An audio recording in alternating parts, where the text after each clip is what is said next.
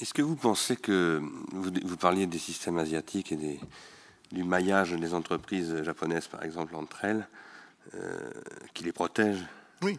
Beaucoup de, des, des raiders, etc. Est-ce que vous pensez que des, des, transformations de ce type sont, sont, organisables à moyen terme en Europe, par exemple? Alors, c'est toujours possible, mais sachez une chose, c'est que lorsque M. Balladur a inventé les fameux noyaux stable, au noyau dur, c'était ça. Hmm. C'est tout simplement le fait que BNP prenait euh, Saint-Gobain, Saint-Gobain prenait BNP, c'est des participations croisées.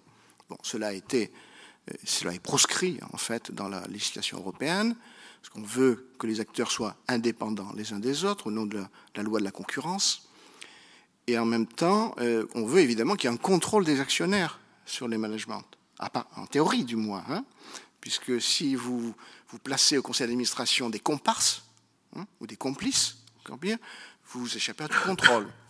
Il est remarquable que, bien que les participations croisées représentées par les noyaux durs aient rapidement disparu, la plupart des managers euh, ne sont soumis à aucun contrôle par l'actionnariat du point de vue direct. Hein. Les conseils d'administration continuent à être composés essentiellement d'amis du chef d'entreprise ou de la chef d'entreprise euh, concernée. Bon. Euh, sauf, paradoxalement, lorsque vous avez un gros actionnariat familial chez Peugeot, chez Michelin, chez BMW. Il y a un conseil de surveillance, il y a le représentant de la famille qui détient 30, 35, 40% de capital, et, et même chez Michelin c'est encore plus, et euh, ce sont ces personnes qui surveillent donc proprement le management. Mais ils savent en général ce qui se passe dans l'entreprise. Le contact est un contact rapproché. sauf ce cas d'entreprise, sauf le cas euh, quelqu'un comme Jean-Louis Beffin s'était forcé d'avoir des actionnaires stables. C'était une politique délibérée de sa part dès la privatisation de son entreprise, Saint-Gobain. Sauf lorsque le manager s'efforce d'avoir des actionnaires stables, de façon justement à se protéger des opérateurs hostiles et de l'instabilité du marché. Sauf dans ce cas, les conseils d'administration continuent d'être composés de gens qui sont proches individuellement euh, du chef de l'équipe managériale, du PDG. Et cela existe aussi aux États-Unis, où pourtant la thèse du contrôle du management par l'actionnaire atteint son, paroxysme théorique. Là aussi, on le voit bien, on l'a bien vu avec les scandales boursiers, les managers n'étaient pas contrôlés, on ne savait pas ce qui se passait, ce qu'ils faisaient réellement et ce qui se passait dans l'entreprise. Donc de, ce côté-là, ça peut être une solution, mais il faut bien voir qu'elle se heurte à la doctrine officielle. La vraie solution, c'est le lien contractuel entre l'entreprise et les actionnaires en particulier les, grands fonds de placement. Vous avez parlé de fonds d'investissement à long terme, que la loi française et européenne prévoit nommément que les droits de vote, qui constituent le pouvoir de l'actionnaire, ne peuvent être exercés que si l'actionnaire s'engage pour une durée déterminée au capital. Bon. Je viens de rencontrer, c'était euh, mardi soir, 13 ou 14 représentants de fonds de private equity. Vous savez pas ce que c'est C'est tout simplement des fonds d'origine anglo-saxonne, eux aussi, qui investissent non pas à la bourse, mais dans le non-côté, dans les entreprises qui ne sont pas en bourse, des entreprises performantes en général. Ces euh, fonds exigent un rendement très élevé, très très très élevé, au moins égal à celui de la bourse. Néanmoins, ils présentent cette particularité. là, je suis formel parce que je les ai interrogés à l'occasion de l'exposé que je faisais devant eux. Ils m'ont dit notre durée minimale, c'est 6-7 ans. Nous sommes normalement entre 6 et 7 et 11, 12 ans de présence au capital. C'est cela qu'on devrait exiger des, grands fonds de placement. À ce titre-là, ils pourraient exiger un certain rendement financier et exercer des droits de vote sur, leur permettant de nommer l'équipe managériale de la, ou de la, de l'évincer éventuellement. C'est la proposition que je fais. Et elle est toujours écartée par les libéraux grandins d'aujourd'hui. Votre serviteur est un libéral classique. Hein. je, vous le, en avertis in fine. Bon, les libéraux quant non, ça n'est pas possible. On ne peut pas lier l'actionnaire à l'entreprise. Autrement dit, si je comprends bien, euh, la société économique, le système économique nommé capitaliste, connaît le contrat partout, contrat avec les clients, contrat avec les fournisseurs, contrat avec les, banques et contrat avec les salariés, hein, ceux qui travaillent au sein de l'entreprise. Mais pas de contrat en ce qui concerne la relation avec euh, les, actionnaires, alors que ceux-ci sont des partenaires financiers ou stratégiques euh, essentiels de l'entreprise. Il y a là quelque chose de très troublant. Mais cela nous ramène à Milton Friedman. le détenteur du capital est le propriétaire exclusif de l'entreprise, et donc il fait ce qu'il veut de cet objet qu'on appelle entreprise. Il la met à la salle des ventes, s'il le faut, et il s'en débarrasse. Voilà. Est-ce qu'il y a des questions? Je suppose que oui, monsieur. Et je ne sais pas s'il y a un micro. Euh... Oui, si c'est possible, pour qu'on puisse euh, enregistrer votre... Je la répéterai parce que...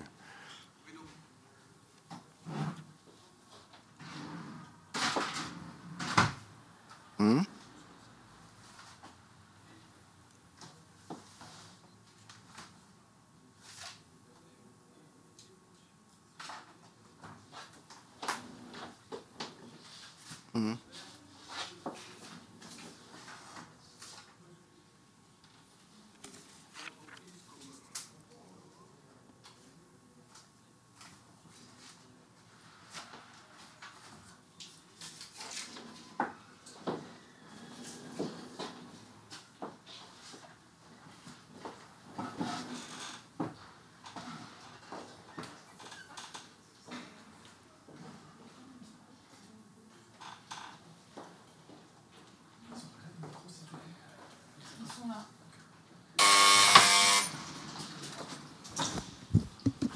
Volatile. Voilà. Oui. Oui.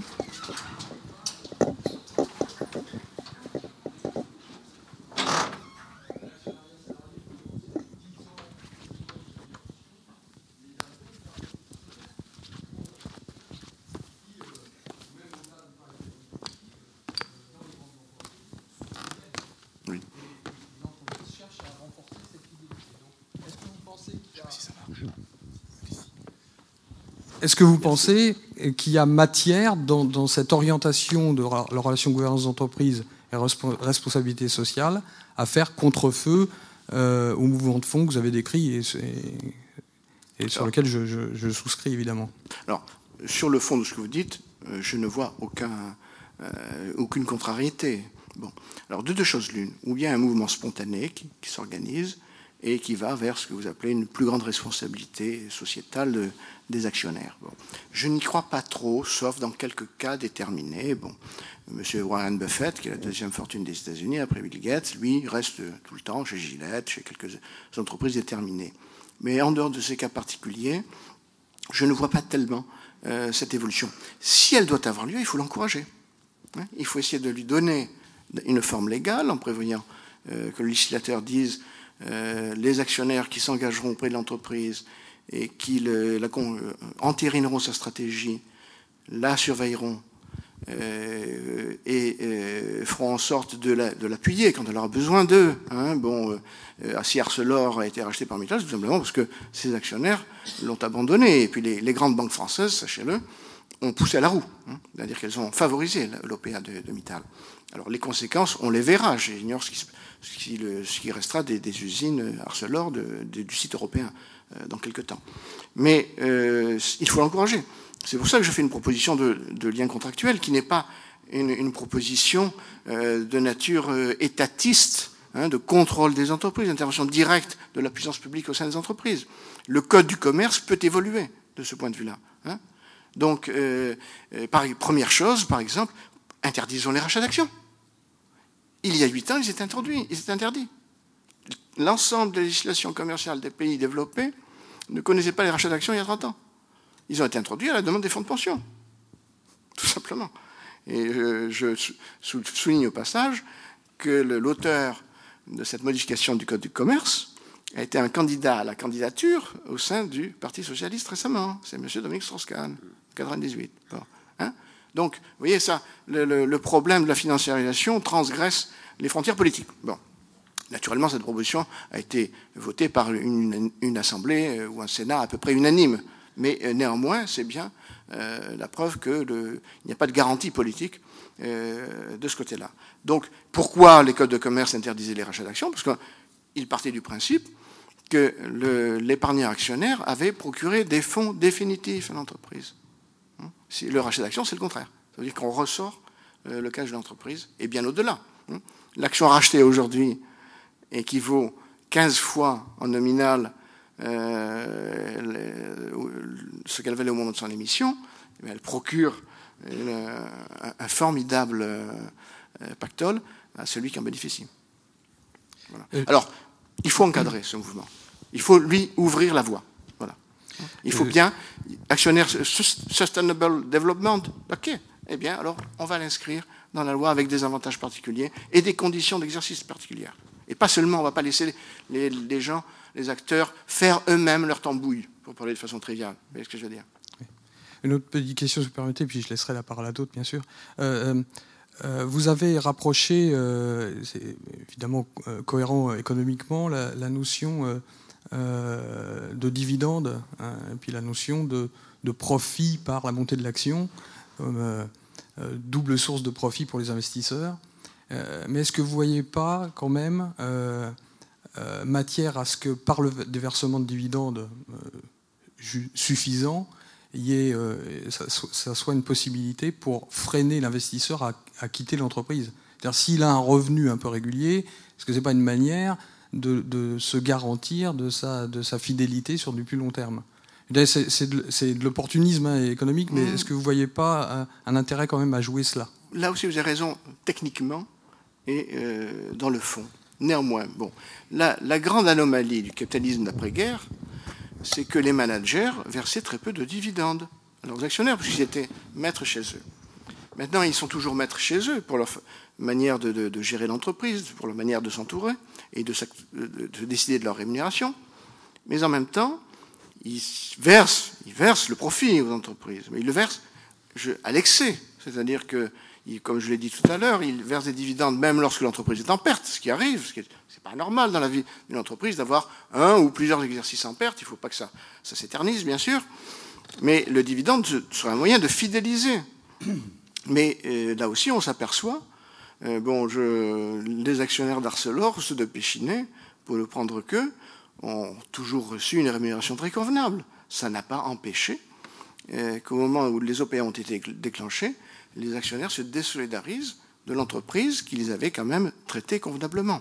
Bon, n'oubliez pas non plus qu'en bourse, le, passage moyen d'un fonds dans le capital d'une entreprise, c'est 7 mois. Et si l'on s'en tient seulement c'est euh, oui, euh, c'est sept mois. Et si l'on prend, euh, si on exclut les Français hein, pour la Bourse de Paris, on tombe à quatre mois. Hein. Donc il faut être là au moment du versement du dividende. Le dividende n'est pas versé en permanence. Bon, voilà. Donc vous voyez bien que là aussi, il faut encadrer. Bon. Alors donnons un dividende garanti à ceux qui s'associent au capital de l'entreprise. Monsieur, de l'Université d'Amiens. Tout à fait, euh, Jean-Pierre Tourdon, Université d'Amiens. Euh, un point simplement technique. Quand les entreprises procèdent au rachat de leurs propres actions, sauf erreur de ma part, ceci figure à l'actif de ces entreprises, alors que le capital social, c'est-à-dire les actions euh, dans leur bilan figure à leur passif. Parce que vous avez l'air de dire que quand elles rachètent leurs actions, moi je vois là une lutte personnellement, je vois là une lutte justement contre les actionnaires. C'est-à-dire, c'est autant d'actions qui ne sont plus sous la domination des actionnaires, mais qui rentrent sous la domination de la, de la technostructure. C'est-à-dire que ce sont les managers qui vont pouvoir bénéficier de la gestion de ces actions qui ne représentent plus leur capital social, mais qui font partie tout simplement de leurs actifs financiers. D'accord. Bon, alors n'oubliez pas que l'entreprise ne peut pas exercer les droits de vote qui sont normalement rattachés à ses actions. Le code du commerce le prohibe. Bon, c'est normal d'ailleurs. Mm. Sinon, les managers pourraient voter pour eux-mêmes. Bon, euh, dans les assemblées générales. Deuxièmement, le cas de figure que vous évoquez est typique de ce qu'a fait PSA. Bon, tout ce qui, euh, euh, Monsieur Jean-Martin Fols, au moment où il est arrivé à la tête de PSA, s'est aperçu que le capital familial détenu par la famille Peugeot était minoritaire, hein, ne dépassait pas 25-26%. C'est-à-dire que l'entreprise était opéable. Alors, d'accord avec la famille, il a procédé à des rachats d'actions. Hein. Les rachats d'actions en France sont quand même encadrés par la loi. Vous ne pouvez en faire qu'un tous les deux ans au maximum, et dans la limite de 10% du montant du capital, euh, total du capital. Mais il a donc procédé à deux ou trois rachats d'actions successifs qui ont permis à la famille Peugeot de monter euh, dans sa détention de capital. C'est-à-dire qu'elle a maintenant le tiers bloquant dans le capital. Donc c'est une opération en fait stratégique décidée à sortir euh, l'entreprise du champ des OPA. Ça, ça serait admissible. C'est-à-dire qu'il y a des actionnaires de référence ne viennent pas au moment du rachat d'actions, ils disent non, nous, nous, nous ne donnons pas nos actions, et en, revanche, nous allons augmenter proportionnellement notre détention de capital. Mais cela ne renforce pas le pouvoir des, dirigeants à partir du moment où les, si vous voulez, les droits de vote euh, qui restent, ça ne modifie pas le régime des droits de vote, puisque ce qui reste, les actions qui restent aux mains des, investisseurs, des, fonds de placement, sont toujours là, et c'est toujours eux qui peuvent à tout moment décider du sort de l'entreprise. D'un point de vue technique, ça ne renforce pas le management. En revanche, en revanche, ça lui permet de dire aux actionnaires, jusqu'à une nouvelle échéance, voyez comme je vous ai bien traité, euh, donc continuez à bien me traiter, à chanter mes louanges. Voilà. Euh, à, un autre niveau, vous nous avez dit, in fine, je suis libéral. On va remonter dans le temps, au-delà de Friedman, au grand-père du libéralisme, Smith, qui fondait toute sa théorie sur le droit de propriété. La seule justification au départ pour les économistes libéraux de la rémunération des actionnaires, c'est leur prise de risque. Or, n'y a-t-il pas, et c'est ça, c'est une contradiction à mon avis, et époustouflante actuellement, un changement dans la mesure où toutes les méthodes de ce qu'on appelle le LBO, euh, c'est-à-dire de rachat des entreprises par emprunt, vous voulez, ne fait pas porter le risque plutôt sur l'entreprise, et in fine, cette fois-ci, sur les salariés, plutôt que sur les actionnaires C'est-à-dire que là, il y a euh, un glissement total.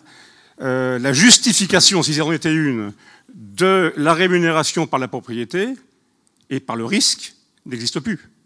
Oui, alors vous avez raison, c'est une contradiction de plus. Je ne l'ai pas abordé parce que ce n'est pas le phénomène que l'on voit le plus fréquemment à la bourse, mais plutôt sur des entreprises non cotées. Hein. Le LBO, le Private Equity, le pratique. Euh, sur une vaste échelle. Et à ce moment-là, évidemment, c'est l'entreprise qui va devoir sortir le cash destiné au remboursement des emprunts. Là, il y a aussi une contradiction. Alors, je n'ai pas dit, j'ai oublié de le dire, je vous devais le mentionner, que Milton Friedman n'a rien inventé. Hein. Euh, en réalité, se situe dans une tradition qui remonte à John Locke, hein, le philosophe économiste anglais du XVIIIe siècle, qui a défini le citoyen, en fait, comme ou le sujet de Sa Majesté britannique, comme un propriétaire donc l'acteur politique et l'agent économique, c'est avant tout le propriétaire. Smith, derrière, après lui, et Ricardo, après lui, bien évidemment.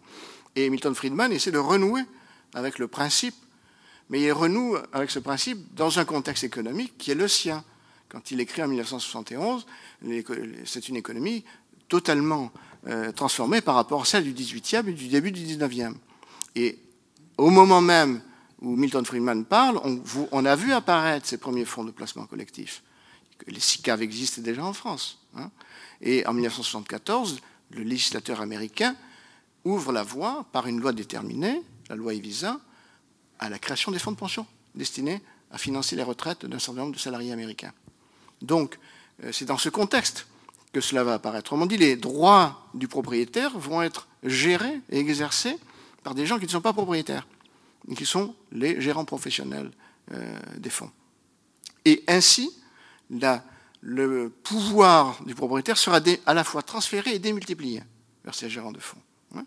Nous sommes maintenant euh, régulés, si j'ose dire, par 25, 30 000 personnes dans le monde, très très très, très bien rémunérées, il hein, faut le savoir. Euh, c'est plusieurs centaines de milliers de, dollars par an en moyenne, et parfois beaucoup plus encore, comme, euh, comme disons un intéressement. Et ce sont eux qui décident de la valeur des entreprises, de la valeur des dettes des entreprises, de la valeur de la dette des États et de la valeur des monnaies. Et des hein. investissements. et, et, de la valeur des monnaies. Si l'euro est très fort en ce moment, c'est-à-dire trop fort, c'est parce qu'ils en ont décidé ainsi.